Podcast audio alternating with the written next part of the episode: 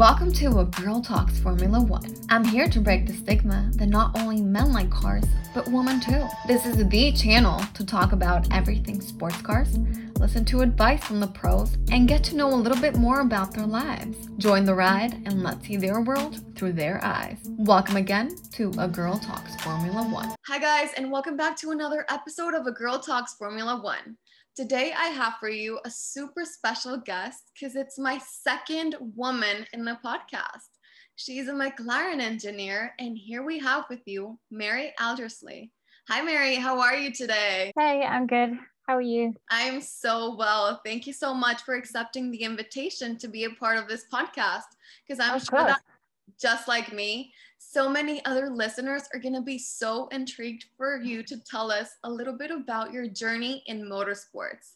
So, starting with that, starting with something simple, what got you into motorsports and where were your beginnings in this whole race? Originally, I wasn't into motorsport that much at all. Um, weirdly, um, I was always into engineering though. Um, my whole family, most of them are engineers. You've got people in aerospace. You do have people in motorsport. Wow. Um, yeah, we have we have a lot of different engineers in the family. So I always knew I wanted to do that when I went to university. However, I didn't really quite know what I wanted to do, and I did a thing called a foundation degree, and that's kind of a year before your bachelor's degree.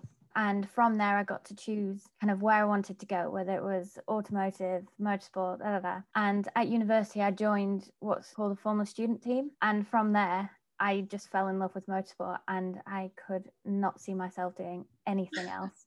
And after that, I did four consecutive years with this Formula Student team and then had to apply into Formula One. And I was lucky enough to be accepted at McLaren. Oh, well, congratulations to you. Because it is your first, well, it's going to be your second year in McLaren now, right? Yes, yeah, been there for a year and a half now. That is so exciting. And yes, congratulations, because I feel that the Formula One is one of the hardest industries to get into. So you must be a very good engineer, I might add. okay, so the question of a million, which I am sure everybody that knows you asks you this, but what are Carlos Sainz and Lando Norris like? Obviously, Carlos was with us last year. Yeah. Um, They're both super, super friendly. Even with Daniel now, is he's not really been around the people that much, but um, because of where I work, he has come into the department a couple of times, and all of them are incredible people. They're so lovely. They're so willing to talk to everyone and get to know the team. They're not just there to drive; they're, they're a part of the team, and they don't just sit somewhere else for I don't know breakfast to kind of integrate with us all and uh, just muck in. And Carlos was always up in the aero design office, and Lando was always down in the sim, always. Um, but honestly, they're they're really good people. I know, because that's what I- feel that McLaren is known for. There's like a very family oriented environment, especially since the Formula One can be a very lonely, you know, category. Well, motorsports in general, because you're always traveling. So in the end, your team is the one that ends up becoming your family. And I was precisely talking about this on one of the episodes that I uploaded on my YouTube channel that McLaren is that, precisely that, very family oriented. And I feel that the whole team, but also the team principal, you know, has to do a lot with that. I feel Zak Brown is also super friendly, is he not? Oh yeah, for sure. Like um, Zak Brown and Andrea Seidl, they're always seen kind of coming around to talk Yeah. to you, and they they don't just talk to the the top of the tree. They kind of they speak to everyone and kind of are interested in what you're doing. And yeah, they're they're all so incredible. I think in the past, McLaren has had a bit of a bad reputation for how it was treating its employees and things like that. Not not in a bad way, but I think it was very strict rules, very very strict working. And when Andreas Seidl came in and I'm very lucky to have only seen this bit. He's changed it massively. The stories that I hear of how it used to be, can't have a mug on your desk. Um, now you can like have whatever. I have a branded mouse just because a friend Oh, vinyl it for me. It's yeah, it's it's things like that. Yeah, the the atmosphere has changed a lot, and I'm very happy to be a part of it and glad to have kind of joined when I have. I think I'm very very lucky. Yeah, definitely. Because I feel it's the closest team of all of the Formula One. Like whoever comes to the team is automatically welcomed and that is so nice. What made you decide you wanted to go to the formula one opposed to other categories? Because the uk is huge on motorsports. What made you choose a formula one? Going through university and doing formula student and seeing kind of what it was like to build a race car even just a, a tiny single seater with barely any money. And then we were lucky enough to go to Silverstone, I think in 2019, and we got to show off our car and we got to drive on the track. But this was on the race weekend. So we had passes to the Grand Prix. And I think after that it was it was just it's the pinnacle of motorsport like the technology that is involved is incredible and the technology gets passed on to the automotive industry and it's incredible it's amazing the, the things that people get up to at, at mclaren is is sometimes mind blowing. no, it really McLaren is. is only going up. I mean, I feel they have a huge possibility this mm. season because it's only growing. For me, it was so surprising seeing McLaren finish third place in constructors last season. That just shows how much McLaren has grown, especially yeah. from one year to another. Because if I'm not mistaken, in 2018, Renault the one that finished on fourth, and Haas on fifth, I think. So McLaren has been growing so much. Everybody has such high expectations from the team. So we'll see what happens in 2021. Do you have yeah. any expectations that you can tell us about?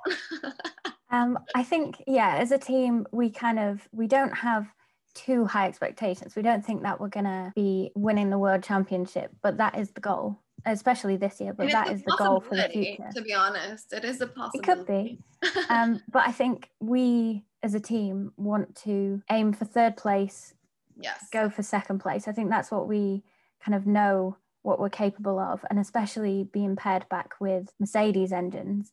I think yeah. we now we've got something to prove to everybody is that we can go back to the winning years. Um, but I think for us, we are focusing a lot on the rules change as well for next year for 2022 but yeah we, we have high expectations for the future let's put it that way. Yeah definitely. And it will be exciting because i mean i'm a fan of every single driver and every single team in the formula one obviously but it's always nice and refreshing to see new faces win the title and new teams when constructors too i mean you know give a little bit of an opportunity to everybody out there because this way i feel it becomes more aspirational in a way and more people can feel motivated to watch it because i've heard so many people from different places saying that they all have a different team. You know their favorite team is different. So yes i really do hope that you guys aim really really high. Yeah. it'd be nice to see mclaren go back to where it was you know yeah, I think last year was really good because there were so yeah. many different people. It was such a crazy year, but there was so many different people on the podiums and winning races. It wasn't just yeah. a oh Mercedes won, but where did everyone else come? It was like yeah. other teams were winning, and it wasn't just a Mercedes show. But congratulations to them; they've clearly done something right. But I think for the sport and for fans, you need a bit of variety. You want Definitely. your team to be winning and the chance to actually get on the podium instead of okay brilliant these two are there and then so i have to be completely honest with you. I mean okay we all know that since lewis hamilton is back he's definitely going to win the world championship. That's oh, kind of a given. I mean yeah. even wikipedia says that he already has eight world championships. Whatever okay.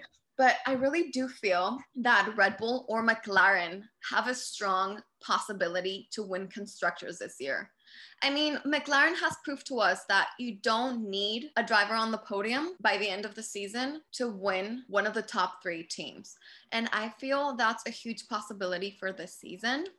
But talking a little bit other than Formula One. I really love this whole woman empowerment that's starting to surge in motorsports in general. So that's why I'm so excited to have you here. But which woman in motorsports do you admire? Oh, wow. Um, money. no. uh, well, that's the thing is that when I first started thinking about joining motorsport, there was there was one or two women, and obviously you've got people like Claire Williams, who it's changed yes, everything really. Yes. Um, so I'd probably say her in motorsport, but there's now younger girls have a lot of role models to look up to and you have female drivers such as Jamie Chadwick who are part of the Williams development teams and things like that is now there is a lot more women whereas before there wasn't very many so it was very difficult to even think that I was capable of working in Formula One, let alone. So, yeah, yeah. It's, it's, so nice. And I feel that especially the engineering section,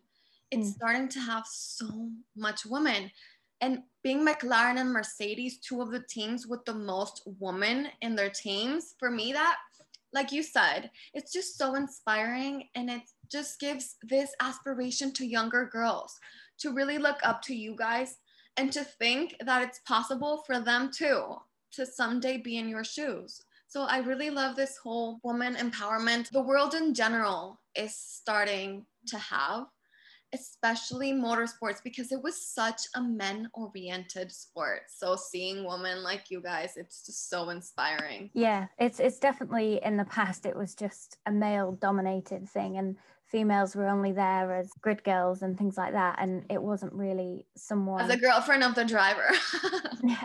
well yeah exactly it wasn't really somewhere where women work and now you have women not only as engineers but you have women in the pit crews and things like that. So it's, it's not just a male sport now it's it's everybody. Yeah and that that's it's very inclusive. Very inclusive and very thrilling to be honest because even motorsports in general especially the formula one are opening this whole new level of audience in which in the past only men would watch it but now women are becoming such a big and strong part of this whole motorsport media. So i mean that's how I got started, to be honest. I used to be a fan of the Formula One because it's such a glamorous category. Yeah.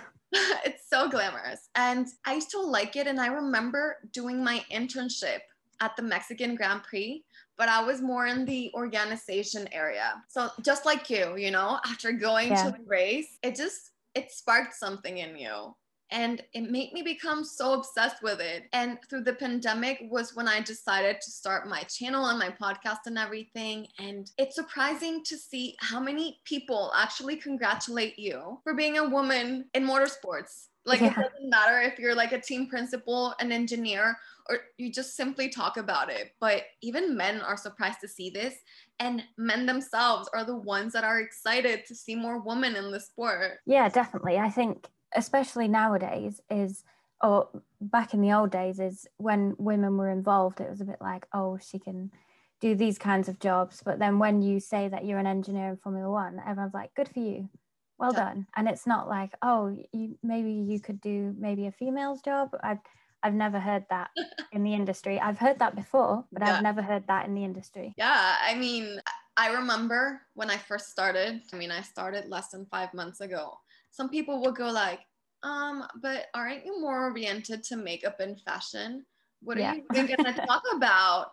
And I'm like, precisely, that's what I want to prove to people that you can be into makeup and fashion, but you can still like motorsports in general. I mean, because that's the thing, you don't have to be soft or tough. You don't have to be feminine or masculine. You don't have to be, you know, smart or rebellious. We live in a world in which you can be everything and nothing at the same time. Exactly. Yeah. I think it all comes down to if you're passionate about doing it, yeah.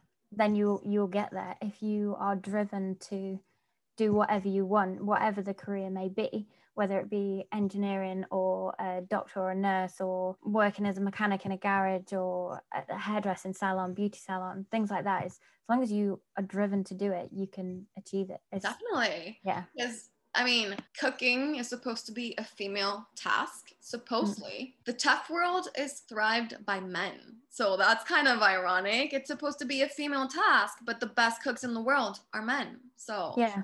Yeah, that's pretty exciting too. Okay, so my previous guest, Benji Chalu, has kind of a spicy question for you. Normalmente vemos todo lo que pasa en la Fórmula 1 o vemos todo lo que las cámaras nos permiten ver. En el backstage, en la parte de ingeniería y desarrollo, ¿qué es lo más difícil que se maneja en un equipo de Fórmula 1? Let me translate it for you. So we normally see what the cameras want to show us of the Formula One. But backstage, what is the toughest job in engineering and development? I told The you it was a deep question. That's probably the hardest question of the whole interview. it's, it's really really hard to say what is the hardest job because it could be one of the designers having we say if we're having an issue on the track and we're slow and we have to say okay we need upgrades we need them now all this kind of stuff but then at the same time you could say it's the program managers who same scenario saying we need upgrades we need them now how do we get them made? And they're the people who get them made. And the people at the circuit like that is all the glamour that you could say but it's also very not because it takes them six hours to tear down the garage at the end of the night. So you think that the race is over it's all celebrations and champagne and it's like okay now we've got six hours before we can go home and sleep. So it's it's really hard to say what is the most difficult job. And that's not just me trying to say every job's really difficult. It's it, it, it's all it really is. yeah and there's, if you think about it there's not actually that many people well i guess compared to the old days there's a lot of people but there's about 800 people in the factory and that sounds like a lot to just race a formula one car but it's it's really Not not, enough. many. it's not no the more the merrier hire more people no it's it's very hard to pin down the most difficult job you know what? probably probably andreas seidl as the team principal Yeah. he's probably got it quite hard now that you're saying all of this, I'm really intrigued to know how do they get the Formula One cars in the pits? Because they're so heavy. Do they use like a toll or something? what, what do you mean get them into the actual garages Yes, that. So it's literally just rolling them off and on the, the trucks. That that's as easy as it is. We have these big race car transporter trucks, and we they have um, movable tail lifts, and you just put them on, roll them on, roll them off, and then they're in the pits. So you basically have to drive them. No? Essentially, well, not not drive them, but you kind of.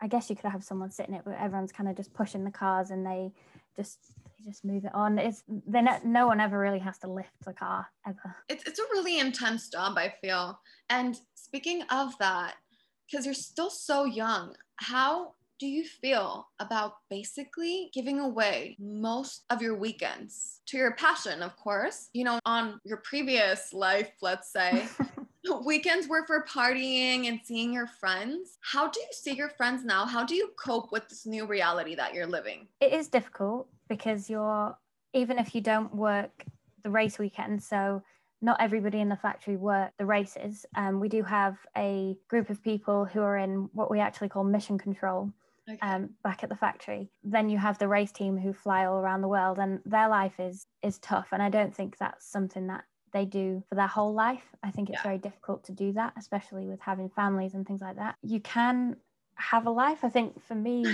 most of my friends are in formula one so we all kind of oh, that's nice. sympathize with each other yeah going going to university and studying motorsport the goal was formula one and all my friends were from formula student and the university that i'm from which is oxford brookes university they put a lot of people in formula one I've, Oh, nice. i know at least two people in every team Oh, that's um, that my friends. and Yeah. some of them are like people you see them on on the grid you see them having interviews and all this kind of stuff because but they're just my friends but we all kind of sympathize for each other so when i'm busy they're busy when i'm free they're free. So i think So- it's and you can also see each other at the yeah the- yeah. so yeah. well that's i mean it's easier in a way for you. Yeah because that, that was always thinking like how do the drivers the engineers and i mean everybody i mean they're basically giving their weekends away. Yeah i think Yeah, i think the race team have it harder. They have to especially now with all the quarantining rules with Ah. all the countries they go to. So they won't see their families for weeks on end. Um, so they've got it really really tough. So when people say oh but you get to fly around the world it's like yeah but I you're away from your family. so those those guys i have massive respect for so. Definitely. And did the whole pandemic change a lot your way like your working schedule or your way of working or for you it was pretty much the same? Absolutely not. When it first happened, obviously going back, I guess a year ago now, um, McLaren was the team that te- had a positive test at Australia and we pulled out of the race in Australia. And then from that, obviously, it was cancelled and the season was cancelled. And the whole factory, or all of the factories, we went into shutdown. So, whereas we would normally have shutdown in August, we put everyone on shutdown in March, April. Right. And then from that, we actually started making life support machines. So I was lucky enough to be on the build team at McLaren for the ventilators. So we went from making race cars one week, a couple weeks later we were making life support machines. So it was like it, it was tough. It was really really hard. It, it, it was insane. And when we were allowed to go back to work and we got told that the season was going to be back on, but it was going to be triple header after triple header, it was very difficult. I was lucky enough to be in the factory, whereas the designers, the program managers, anyone who could work from home was working from home. So if you go into the factory now, it's it's completely dead.